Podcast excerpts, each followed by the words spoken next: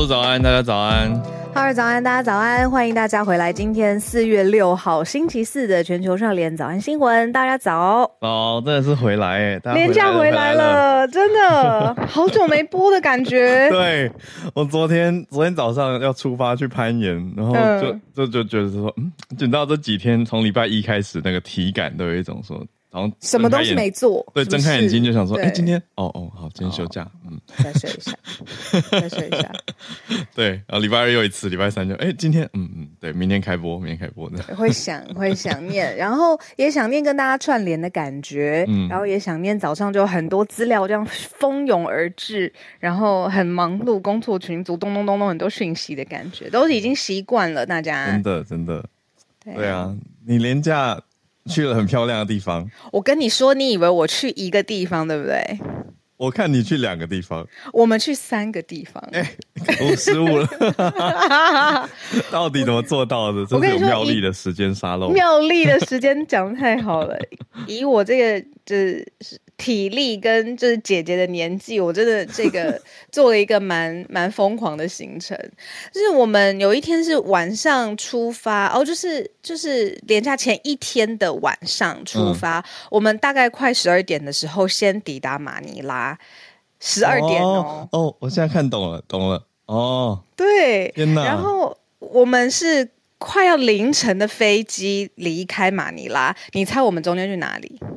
中间新加坡转机哦，没有，我们中间在马尼拉机场旁边的赌场，夸张吧？真的是排好排满呢，真的是排好。我们先在赌场，然后我们只花了五百块。马尼拉是什么币啊？糟糕！然后我们有小赢小赢，然后后来我们就去按摩，就是去体验马尼拉当地的按摩，然后一直到快凌晨的时候飞去新加坡。然后我们是呃早上的时候降落在新加坡，然后在两天新加坡之后再飞去印尼巴厘岛，大概是这样。原来是这个顺序，是这个行程。然后在这边我要特别 shout out，就是两次我们有很多段飞机嘛，然后其中有两段我们都碰到了听友，我碰到了听友，对，然后他经营一个很可爱的呃 IG 叫做。我这边来看一下哦，旅店狂热分子，谢谢你来跟我打招呼。他特别写了一个很暖心的，他说他的男朋友接他下班的时候，车上都是放着我们的节目。哇，对，然后也跟你打招呼，然后谢谢谢你传这么暖心的讯息来。然后回程的时候，我又碰到一位就是机上的服务人员，有来打招呼说。就是你，我在听你们节目，然后那时候超狼狈，没有素颜，然后没有眉毛，搭飞机都是这样啊。对啊，呃，一直想要刚刚睡得多丑，有睡到东倒西歪吗？这样，可是你不觉得很感人吗？就我们都还会被认出来，开心的，是开心的，对呀、啊，就是搭飞机都很素啊，就是一个很放松的状态哦。那你嘞？温暖，我推荐大家，如果喜欢攀岩的话。应该说，就是户外稍微想要手脚并用的往上爬的话，我我本来没有要去挑战的，然后是朋友看了我最近去室内暴食嘛，对你很你爱暴食舒压，很好玩很好玩，那就。不好玩，很难呢。你说暴食吗？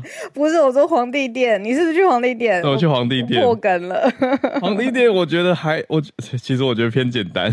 真的吗？真的？真的啦！就台北三大盐场，我朋友推荐以后，我就去查资料啊。就是、你觉得皇帝殿是简单的？对，皇帝殿简单的。那另外两个我还没去过，一个叫做呃在三峡的呃无聊间，还有一个叫笔架山笔架连峰，嗯、就是放笔的笔架那两个字。呃。之后应该会去去看，那我就看最简单，因为我揪了一些新手朋友一起去，我就想说先从最简单的开始。嗯，就皇帝殿真的还好，而且因为我觉得它让人安心的地方是维护都很好，就是绳索啊，还有什么呃铁铁梯，有铁梯耶、欸，爬上去的那个对啊，对不对？户外竟然有善心人士前人架铁梯，这样后人就可以享受，哦、所以相对安全很多。只有在在东风最后。呃，一段比较高的地方，我觉得那个架子比较高，所以个子太小的小朋友可能还是会危险。哦，但最好还是大人去。对，但西风是都 OK。那问你有狗狗可以吗？有啊，有人带狗狗爬上去过，这是可以的。不过就要多照顾一只狗狗啦，不然你在路上难度就增加了。好。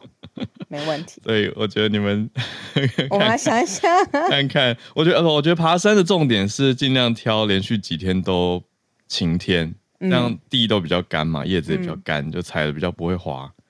小小提醒啦，小小经验跟大家分享。耶耶，嗯，看来我们都周末假期连假都有休息完整，我觉得。听起来，啊、嗯，充实。对，讲到这个假期相关的有一个资讯，跟大家补一下，就是日本五月八号开始入境不用看免疫证明、疫苗证明。五月八号，那快了，不、呃，一个月，下个月，对。然后马上我就身边已经有一些亲朋好友跟我分享，他们订了日本的机票，就是五月多要去，我就想说，哇，马上的行动开始了。哦耶，哦耶，嗯嗯，所以我想，我想讲这个是因为。哦，昨天去爬山，我本来以为人会超级多，结果很清淡呢、欸。是不是因为大家都把握廉价假期出国玩了？有可能，嗯嗯，嗯，所以山反而变得宽敞了。因为之前疫情很严重的期间，山上其实爆满嘛，露营啊、爬山啊都很多人。嗯嗯，可是现在我觉得，哎、欸，有一些新的平衡出现，我觉得很棒。嗯，对，很好，就是大家开始回到比较多元多样的活动了。诶，那讲到多样的活动，我们还是小小的讲一下，嗯、在这个四月八号，也就是礼拜六这一天，要特别请这个 Premium 的听友特别把时间留下来，嗯、因为有给你们的一个 Premium 的特别的呃礼物，对，特别你们专专属专享的礼物，专属特别节目。嗯，每个月有呃每月付出支持我们，哎，真的要谢谢你们，有你们我们节目才可以一直持续到现在的听友。那四月八号早上十点钟的时间，我们有一个特别献礼是要献给 Premium 的听友的。那详细的事情大家也记得，大家加入了 Premium 的社团了，对不对？我们在上面其实已经有非常详细的公布跟讨论了，所以大家记得去看，然后把时间留下来给我们。对，一定要借这个机会也再次谢谢所有。赞助支持这个节目的 Premium 听友，我们节目很多听友其实听听听听那么久，不知道哦，原来可以付费支持早安新闻。对，讲实在，就是早安新闻之所以可以延续跟持续的经营下去，完全就是感谢我们 Premium 的听友们每一个人呢，真的，因为当初是存亡之秋哎，你还记得吗？我们是说好。我们的热情，然后付出，那时候一两年，对不对？然后希望节目可以更好，然后呃稳定，然后也需要帮手。说实话，所以我们就。嗯跟宇宙与市场大胆许愿，就是我们把节目运营的成本计算了出来，说如果我们真的有收到这样子的支持，那好，我们就继续；没有，我们就各自休息。对，就是去年的时候啊，就就转眼执行了一年，一年了。嗯，所以今年现在是一个最后的大回馈吧。那我们今年新的募资方案也会马上在这个月推出。对啊，而且这每一个人的支持，我都觉得是怎么说，完全是支持这个节目到现在的支柱。因为这幕后真的有很多沟通，嗯、还有比如说我们外部的配合的人员，是可能我们也也其实说实话也不需要，也不好在节目上面大拉拉说，你知道是怎么样怎么样吗？嗯、但是就是有很多道工跟步骤，那是因为有大家的支持。嗯、Premium 听友，谢谢你们，对啊，真的啊。真的是很感谢。总之呢，如果想要再支持早安新闻继续的话，请关注我们这个月会推出的新的方案。那一定要来，大家来支持我们。呃，在路上我曾经遇过一次 Premium 听友，就是在在真的在一个活动上巧遇。那遇到一般听友跟 Premium 听友那个感觉又很不一样，你知道吗？听友他会直接说我是 Premium，对，他会直接说我是 Premium 的，然后你就哇，然后就。赶快拍照，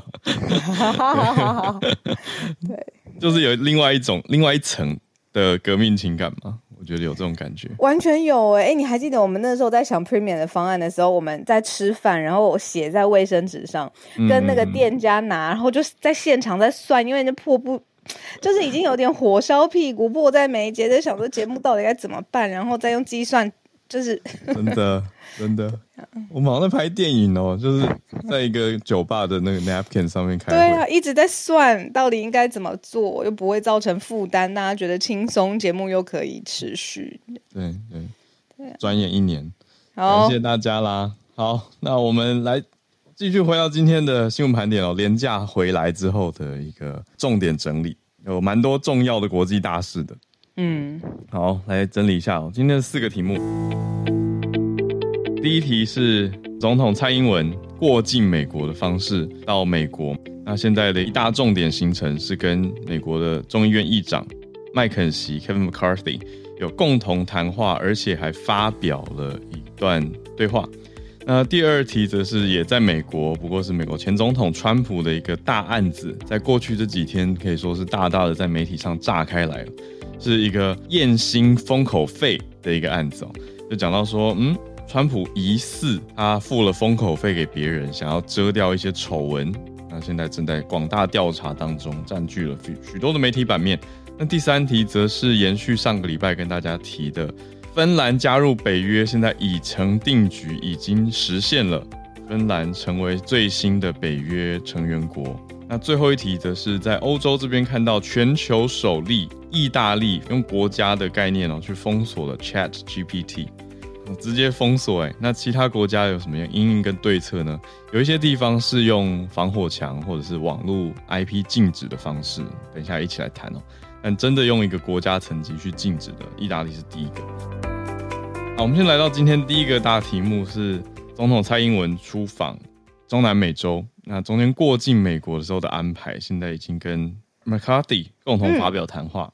嗯。好，而且呢，他发表谈话的地方就是蔡总统，他是在雷根总统图书馆。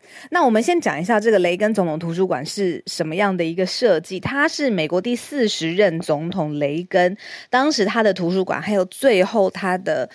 下葬长眠之处这样子，那他其实他位在的地方是加州的西米谷，就是 Simi Valley，然后就是现在蔡英文总统他在这里发表谈话，那他其实呃占地也蛮大的，是。美国总共有十三个总统图书馆，它是十三个里面最大的一个。那这一次呢，他就是在这里发表谈话，其实划重点，帮他整理一个最重要的关键句，就是重申台湾维护和平现状是非常非常有决心的。也就是说，他的谈话内容并不是挑衅，甚至是没有，嗯、在这样子的舞台上面去特别要针对哪一个。威胁回应他没有，但是他说针对对台湾的威胁，继续接下来的呃，sorry，对于台湾接下来维护和平的现状是展现所有的，比如说自由开放的社会生活当中，这个是和平现状是非常非常重要。那他也说我们没有被孤立，而且我们并不孤单。所以外界如果去想说这一次他看到美国是借机想要放大来自于中国的威胁感，他其实没有这么做，他反而走的是比较温和中间的路线。嗯嗯、那他在这里也是跟麦卡锡跟呃美国的国会议员见面。那甚至在之前就有很多报道就讲说，在这一次共同发表谈话之前，没有公开的行程当中，他已经跟呃共和党跟这个民主党两个重要党员哦私下都有安排见面。那最后的高峰是这个麦卡锡。嗯，然后他说，他也对于国际社会讲了一个讯息，他说各位。参与跟坚定支持，台湾人民是了解的，了解到我们没有被孤立，也并不孤单。嗯，那最后他有说，因为我们刚才不是讲了雷根总统的长眠之地吗？嗯，那他说这是最佳的见面的地点，要趁这个机会呢，跟备受尊敬的美国总统与世界领袖致敬。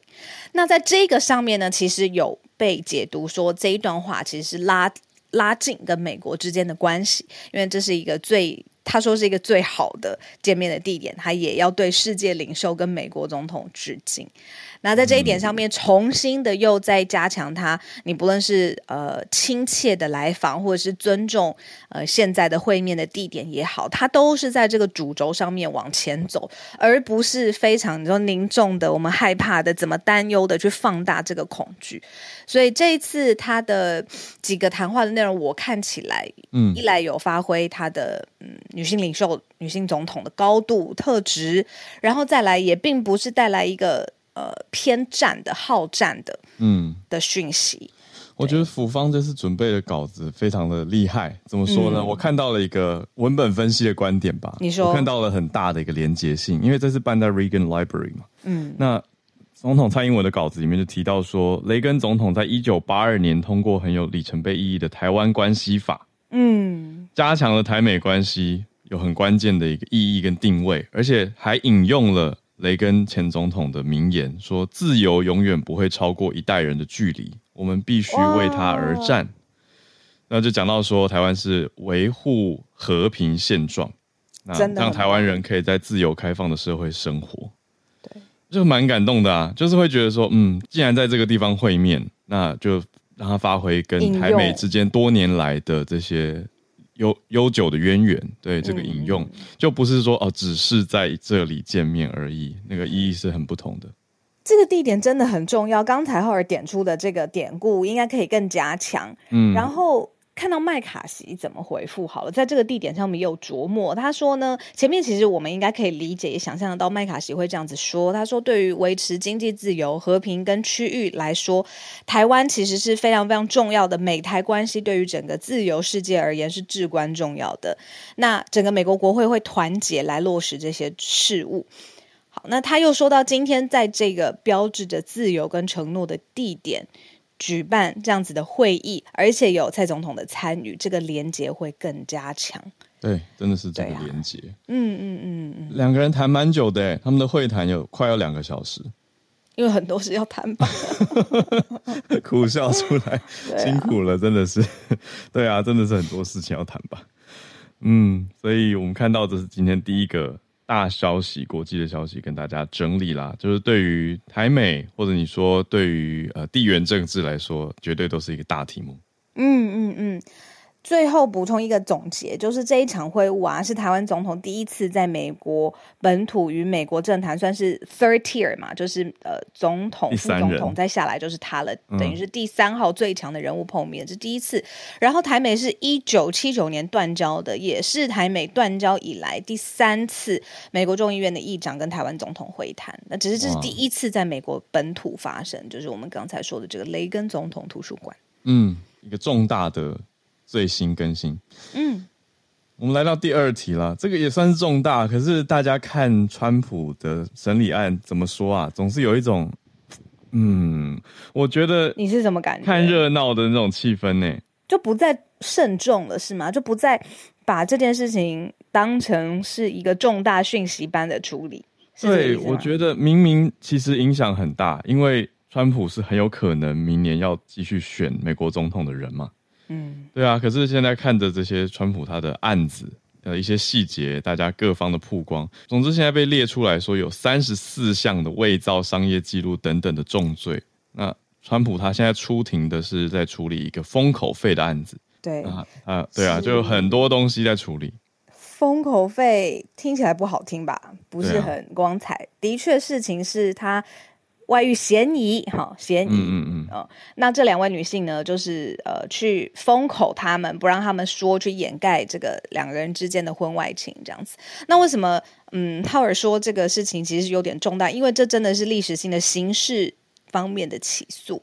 嗯，呃，刚才说的这个商业记录伪造，还有包括这个封口，那其中这个封口费是一个情色女星，还有 Playboy 的这个玩伴，哦，这个玩伴女郎。杂志，杂志，对对对，杂志。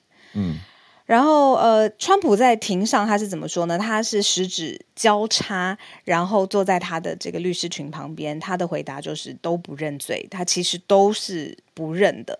那他认为说他没有犯罪，而且认为说他做的事情都是在捍卫国家，这是他呃一直以来面对外界对他的各种的起诉的时候，他一旦一贯的答辩。嗯。然后他，因为通常他走出去就是呃法院的时候，媒体会在外面守候嘛。这个我们在新闻画面上面看了非常非常多了。那其实有的时候他会大放厥词，他会用这个时候这个舞台来说一些金句吧。然后整个他的声量又会更大，这个是他非常熟悉的媒体操作。但这一次他走出法院的时候，他没有对媒体记者发表谈话。嗯，对，他就是特别安静的感觉。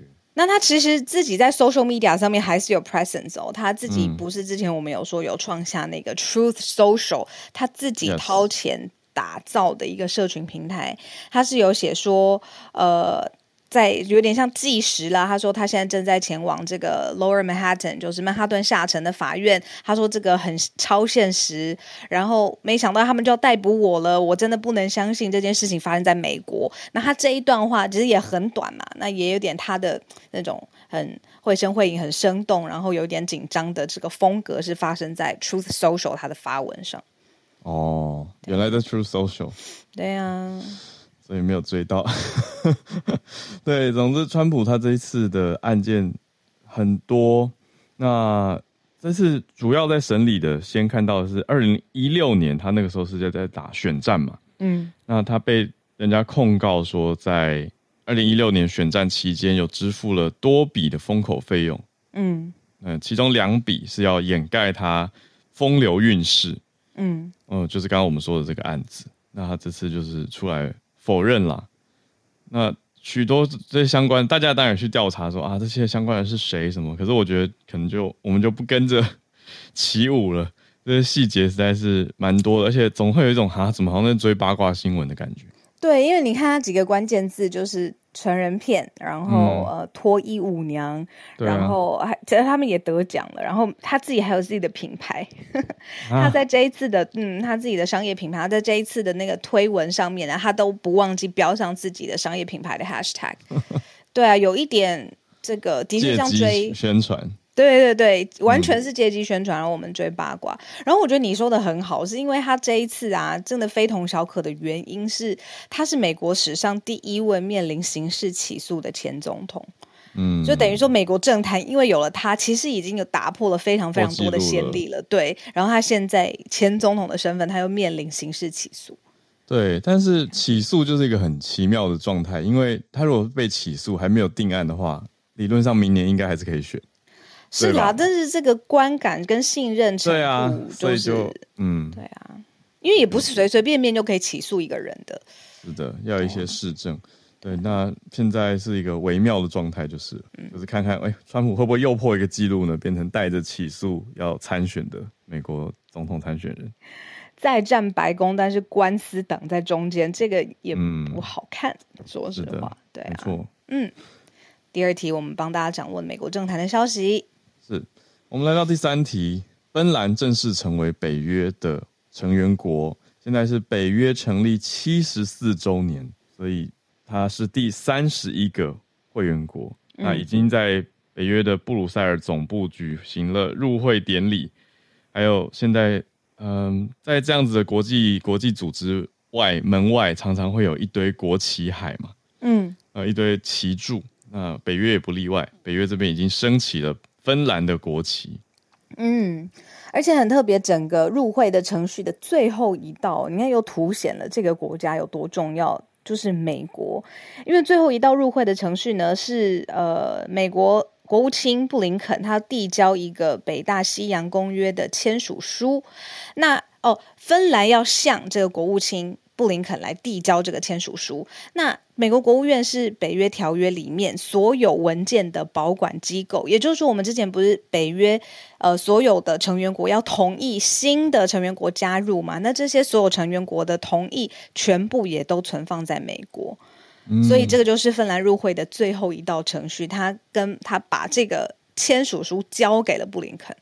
美国国务院原来是北约的条约跟文件保管机构。对啊。所以重要文件都存在美国的国务院里。对呀、啊，特别吧？嗯，长知识。对，那我们最新看到的就是芬兰现在正式的加入了。但还是一直忍不住会想到上个礼拜我们才在讲，你知道俄罗斯驻瑞典的大使、嗯、还直接呛呛声啊，就是会会呛瞎，然后讲说不要什么妄轻举妄动加入北约，会变成俄罗斯合理侵略的一个借口。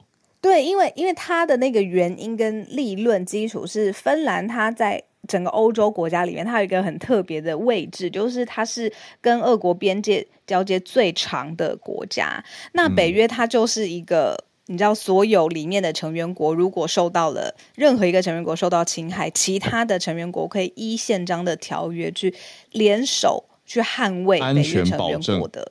对啊，是一个军事同盟。对，大家都在讲的，小鹿你讲的这条就是北约的第五条嘛。对啊，对最重要的事情。对，对对啊，然后还有驻军也是可以被要求的，就是成员国如果觉得说，哎，被受到危险或是威胁，北约是其他的成员国可还有北约是可以受到这个驻军的邀请的，但是目前就是芬兰还没有提出。嗯，对，倒是俄罗斯的副外长他有说，接下来他的回应啦是会加强西北部的军力，就是接壤的这个地方。嗯，对呀、啊。而且芬兰的行动也非常的高调，因为芬兰现在是会员了嘛。嗯、那芬兰加入之后做了很很前面的一件事情，就是对美国递交同意瑞典加入北约的同意书。因为他也是成员国了嘛，对，就有一点加上施压，那现在就变成剩下瑞典主要是卡在土耳其这边，嗯、还是跟土耳其觉得瑞典包庇库德族，土耳其眼中的好战分子。嗯嗯嗯嗯，所以卡在这个地方，一直卡在这儿。对啊，我们上次有跟大家讲到。对，好的。好，那接下来这边北约的区块还有欧洲会不会有新的发展跟进展？我们就再继续看看。好，最后，一题呀、啊，这个我觉得是蛮不可思议的。嗯、我原先也想，我们早安新闻在早呃前几个早几个星期是讲说，美国有可能他在做听证会嘛，全国要下令去停止用 TikTok 的时候，我就觉得哇。这个程度哈，美国怎么会国家层级去进一个软体，对不对？没错，更新是、嗯、因为 TikTok 已经行之有年了嘛。那我在想，他们一定是累积了更多的资料或市政，或是终于搞懂它的运作逻辑，所以他会有这样子的想法。然后现在这听证会跟法案正在审理。那怎么会全球第一个意大利宣布要暂停而且封锁使用 ChatGPT，就是从国家层级的。去对它产生的议题啦、争议啦，甚至是安全的疑虑上面，他下了第一道防线。他不希望在意大利境内可以使用 ChatGPT。嗯，你怎么看这件事情？我觉得还是蛮不一样的。其实，呃，有有类似的地方，也有很不一样的地方。我觉得类似的地方是数据的拥有权到底在谁？那谁？Who has the access to our data？就是谁可以用这些软体收集的数据？这个是一样的地方，那不一样的地方就是中国因素的大小吧？对，呃，TikTok 这边的中国因素是 national security 嘛？对，对，因为对啊，因为美国已经提了一个算解套方案，就是说如果字节跳动可以把 TikTok 卖掉的话，对对对，哦，就等于不可以不受北京政府管辖嘛？那相对美国就认为可以接受啊，就对国安的角度可以接受，可是北京政府又不让，所以就僵持不下喽。那回到 ChatGPT 这边来，当然它是一个 OpenAI 这个非 OpenAI 形式上是一个非营利组织啊，啊由这个组织所经营的，但是意大利数据监管局却认为说，一般用户跟 ChatGPT 之间的对话可能会造成隐私侵害，所以从三月三十一号月底开始，上周五开始就封锁了 OpenAI 开发的这个生成式 AI。哇塞！然后也在调查。他说，嗯，他希望就是 OpenAI 就是 ChatGPT 的公司，它可以抵达，就是怎么说，要符合当地的隐私规范，而且希望要限时之内改善。如果没有改善的话，其实是有道理的。两千多万欧元的罚款哦，嗯，相当于他全球年营业额百分之四，因为相当于台币六亿元嘛，嗯。对，那等于就是，哎，如果意大利一个国家可以针对 ChatGPT 的隐私条款开罚，那不同的国家它的限度跟保护的程度也不一致，每一个国家都可以对 OpenAI 开罚吗？那是不是我们也要跟进？对不对？因为好，我们为什么这样说呢？是因为 ChatGPT 在这个意大利的数据保护局的资料里面显示说，三月三十有发生资料外泄。那外泄了哪些资料？对，说名字啊，还有账单的地址跟信用卡的末四码，对，种类就是你说 Visa、Master 等等等，还有到期日都外泄了。那当然说只是末四嘛，所以别人还不能直接用啦。可是还是会让人很担心啊。嗯嗯，所以看到这样的消息，意大利的当局是已经率先采取行动了。那就说要达到这个标准，没达到之前。都不能用，而且还要二十天内限期改善。这件事情让我对，尤其是意大利、欧洲，我们之前已经知道了，对于隐私保护其实是特别谨慎的，这个 bar 也更高。但是让我对意大利的认识跟了解是，他们会追的这么紧到全世界现在的风口都在讨论 OpenAI 跟它接下来下一步的应用嘛，其实发展的很快，嗯、但他在这个时候跳出来说，你隐私保护有问题，你这年龄限制啊，里面的这些呃资料外泄啊，甚至是法规是不符合当地的状况的。嗯，那我不知道有两面都可以陈述，一个是说好，他非常保护他的人民，呃，在这个阶段不要受到任何的。资料上面的侵害，另外一个部分是它其实并不容许。另外一方面的立论是，也可以从这个角度去看，他说他其实不容许一个新的应用，它在适应的这个阶段当中一定时间的试错，它不允许它直接说我不要你用，嗯、第一道防线就设下来了。所以我觉得两面都可以去看它这个这个作业的方法，哦、就是说，哎，实际上这是一个理由来挡吗？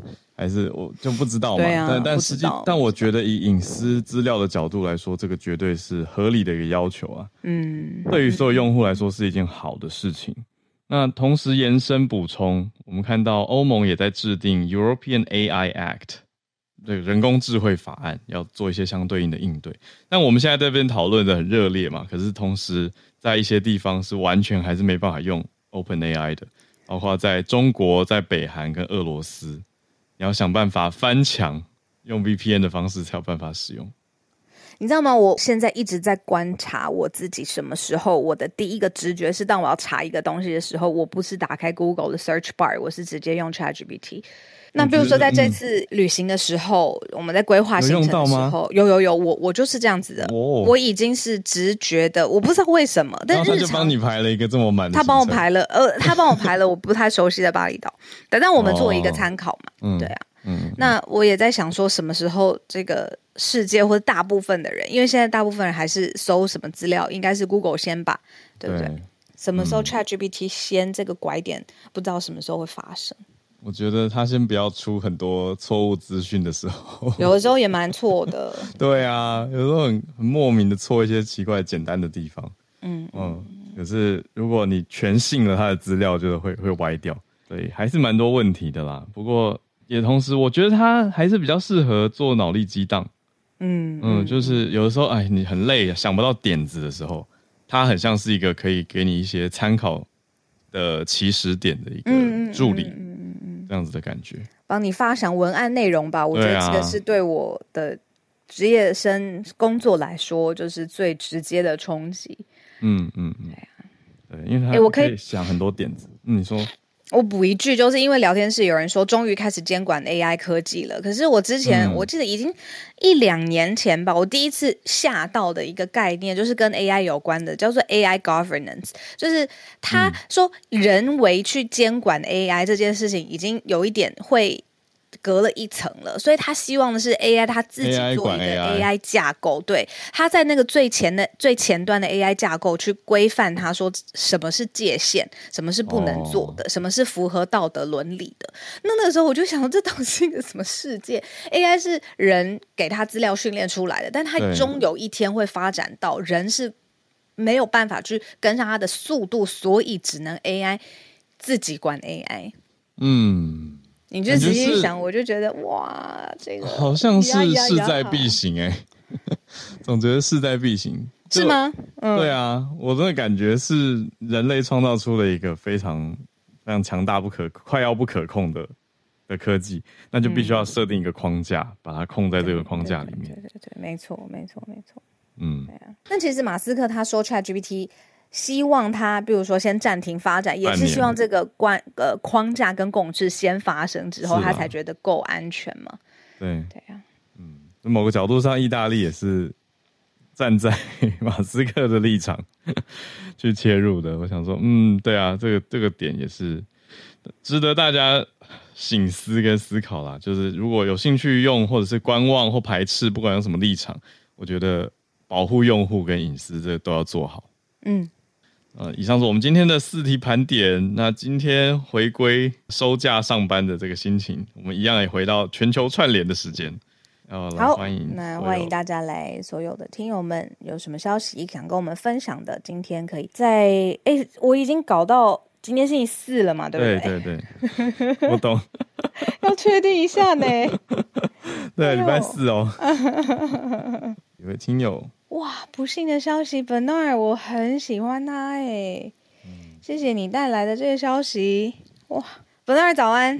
我们今天第一位邀请 Bernard，嗨，啊，早上早早安，哎，就今天 Howard 开播曲呢，就是那个宇多田光的 Merry Christmas Mr. Lawrence 嘛，所以其实就就想到呼应到这个这坂本龙一大师就是离世的消息，嗯嗯嗯，讲一下好了，坂本龙一先生呢，就一九五二年的一月十七号出生，他是在一九七零年代的时候呢，他开始他的音乐的生涯，然后他跟另外两位呢日本的音乐家呢，就是高桥幸宏跟野晴臣，嗯、他们就创立了超传奇的电子乐团，就是 YMO。这个电子音乐其实对于这整个世界的音乐呢有很多的影响。然后他自己呢也有做了很多的在活动啊、影视啊、广告啊，也是做了很多的编剧。比方说他在一九九二年的是一九九二年的巴塞隆纳的奥运会的开幕式。或是刚刚讲到的那个电影，就是《圣诞快乐，劳伦斯先生》。对，他台湾翻成俘虏。对，他是像翻成俘虏。然后他除了在里面有诶做音乐之外，他也有在里面当演员，主要演员。所以他其实是除了音乐大师之外，他也是一个很多栖的艺人这样子。嗯。然后另外我很喜欢的就是《末代皇帝》。Last Empire，还有那个小魔佛、嗯、Little Buddha 这样等等的音乐，这些也是他就帮忙制作的。然后他一九八八年的时候呢，他凭着《末代皇帝》呢，这配乐呢，就获得了奥斯卡的最佳原创音乐奖。嗯。嗯，然后他也拿过很多，比方说英国电影这巴法，就是英国电影学院奖啊。嗯，呃，对，呃，对，因呃，然后格莱美啊，然后金球奖啊，他也是拿到的。他最近十年，他有患了癌症将近十年，然后他之前是在二零一四年的时候就确诊了口腔癌，然后在二零二零年，嗯，二零二零年的六月的时候又确诊了是直肠癌。其实到上一年的夏天的时候，已经扩大到第四期了。其实，在去年的十二月呢，他是在网上呢就呃读就会。然后这只是他的一个谢幕的演出，然后很可惜的，他在三月二十八号的时候在东京离世，就终年七十一岁。所以我们就趁这个机会，我们永远怀念这位呃音乐的大师。有大家可以去上网去搜寻一下坂本龙一大师的音乐，其实有很多音乐其实跟我们平常在我们的生活上面其实也会听得到，会熟悉的。对，啊、对，以上是我的分享，对谢谢。谢谢 Bernard。哦，后你今天播开播曲的时候，你就是你知道，所以特别 选了选了这首歌。对啊，这也是我认识坂本龙一的开端。嗯，而且我选这首是因为宇宙天光的这个改版很很好听，很好听这个点，但另外它的节奏比较鲜明，比较明快一点，哦、所以我想说明亮一点作为一个收假的开端。嗯，我因为宇宙天光的这个。改版，然后回头就认识到坂本龙一，然后也去看到他的一个现场的演出，就是他的这个轻柔版本的、嗯、感情激昂的版本的。嗯嗯嗯、所以哇，谢谢 Bernard 今天帮我们，让我们也可以更认识他的作品啦。对啊，刚刚讲的那个俘虏，台湾翻成俘虏嘛，Merry Merry Christmas, Mr. Lawrence，很特别，因为是坂本龙一跟 David Bowie，嗯嗯，两大明星对戏，这是一九八三年的电影了。嗯，所以今年是四十，呃，三十周年，哎，四十，四十，抱歉，哦，对，四十周年。那还有谁？北野武，就日本现在知名导演，也是当时第一次在一个大荧幕上亮相。嗯，那句话就是 “Merry Christmas, Mr. Lawrence” 是北野武这个角色他讲出来的。对，那讲的是这个整个电影讲的是当时日军在印尼吧？嗯、哦，对，那有俘虏英国人。对，所以就有有一些嗯跨文化的这种状态跟管理啊、嗯、管制之间的很很纠结的心情啊。那这个曲子就很体现了角色之间还有整个作品的一个精神，就是它又有带有日本武士道的味道，那又有西化的节奏，所以它就是对啊，就是讲到说有东西方交流的这种感情啊，还有压抑啊等等很多面向。我觉得你这样子讲超级 intriguing 哎，会让我很想看哎。但是下节目就来看。我才分享。我每周走这个风格。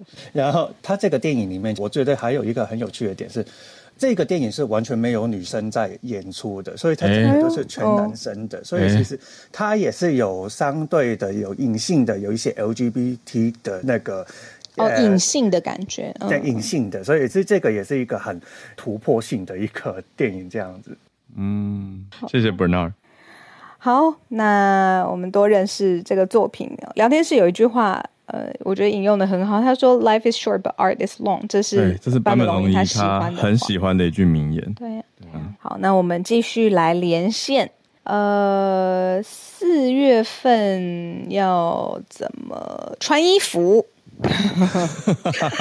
朱小汉应该是随意穿哦。夏天了，台湾变化有点多。对啊，对，带个薄外套。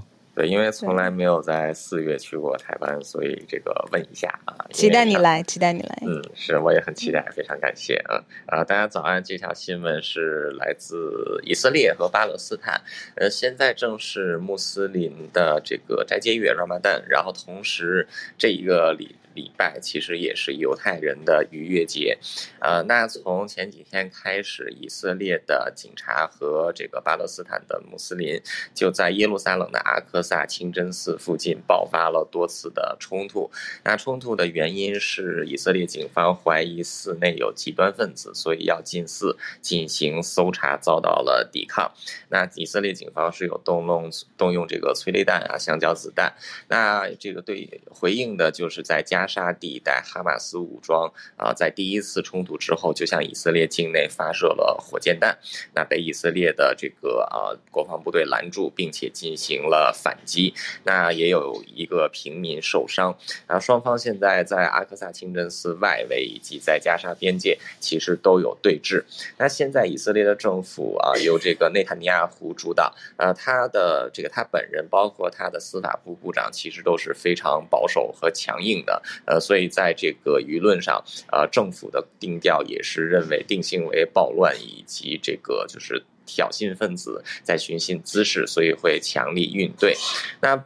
耶路撒冷作为这个三个世界主要宗，这个三个世界大宗教，就是犹太教、基督教，还有伊斯兰教，有点像是一个啊圣城或者说地标性城市的地位。呃，其实，在宗教议题上是非常敏感的，尤其是这个阿克萨清真寺。阿克萨清真寺最早是一间这个犹太人。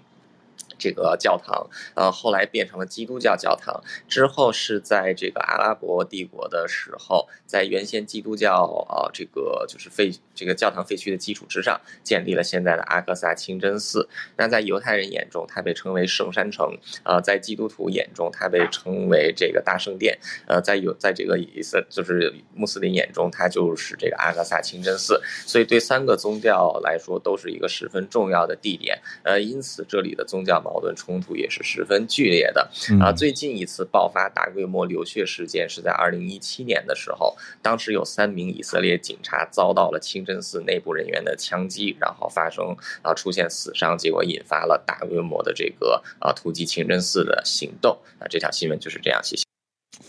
现在正是 Ramadan，就是穆斯林的斋戒月的期间。发生这样的事情，我想应该都不是大家所预期的，也不是大家所乐见的啦。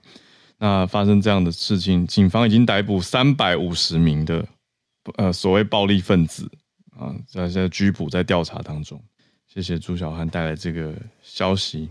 好，那我们继续来连线今天我们邀请的叶老师。叶老师今天要跟我们说，用手机 App 来鉴定植物吗？有什么样的风险？好啊，老师早。老师早，早小鹿早。今天跟大家分享这个，其实我自己 很少用这些 app，但是我知道我的蛮多朋友他们会用。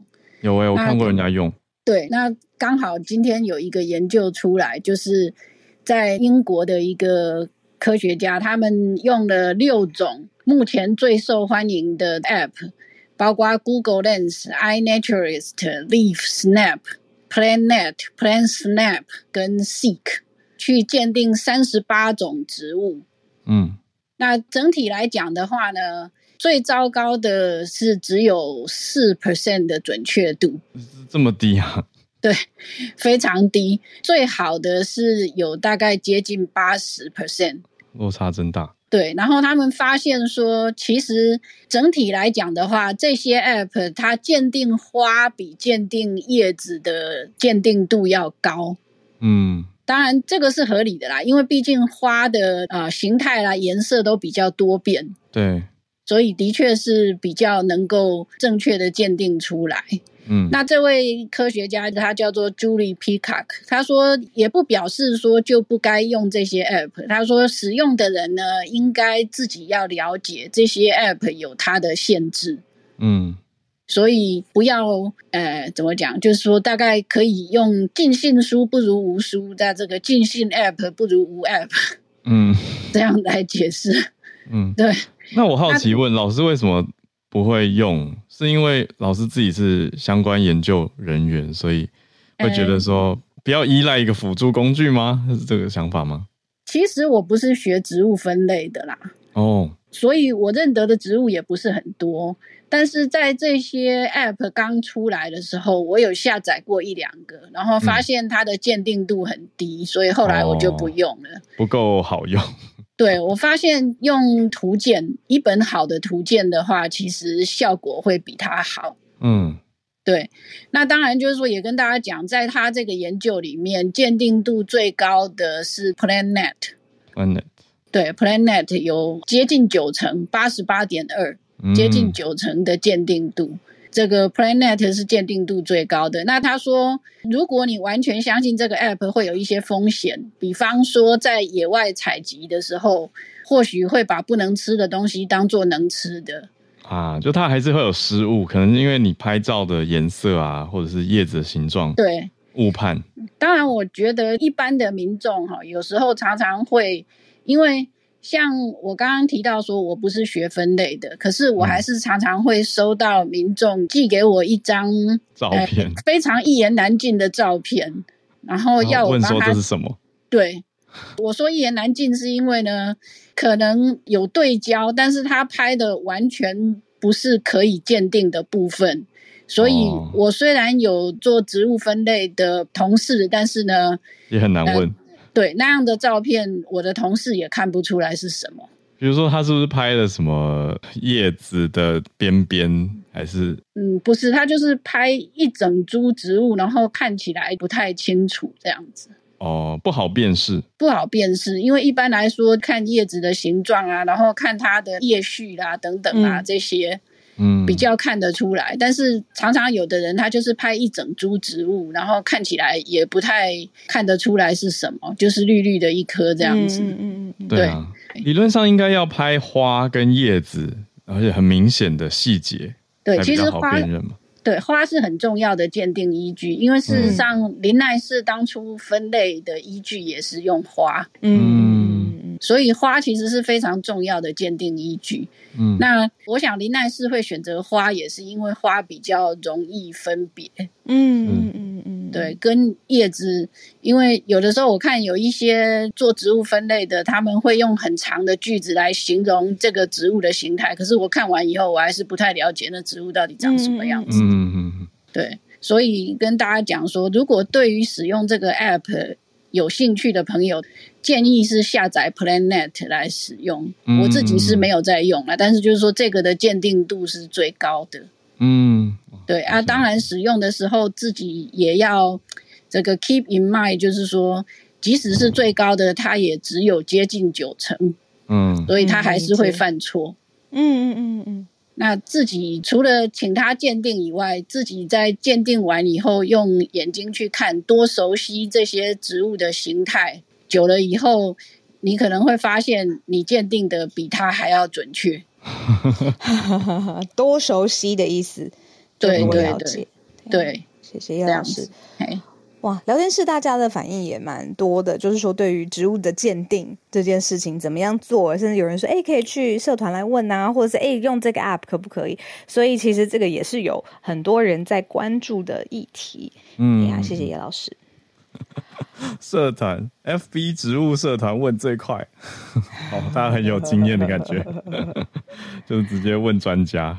对，那前提我们刚刚讲了很大的重点嘛，就是你那个花跟叶子要拍清楚一点，不然社团人家也是一头雾水。花也要种重要，对啊，这样子，对啊。嗯今天谢谢 Bernard 还有朱小汉还有叶老师带来的串联。那我们今天四题的盘点也蛮重磅的，嗯，那所以呃，大家如果有空或者是要想要推荐给身边的人的话呢，我们晚一点，我们最近每一次 Podcast 上线的时间都非常飞 快的提前，我自己非常开心，马上就有连结了。所以呢，大家也可以在 Podcast 当中来找这个链接，推荐给身旁的人。那我刚才有注意一下，聊天室当中还是有一些支持我们的听友，他已经是 Premium 的朋友了，可是他并不知道怎么样透过讯息就知道我们的福利，我们设计的专属给 Premium 听友。那其实我们都透过一个私密的封闭的社团在上面公告。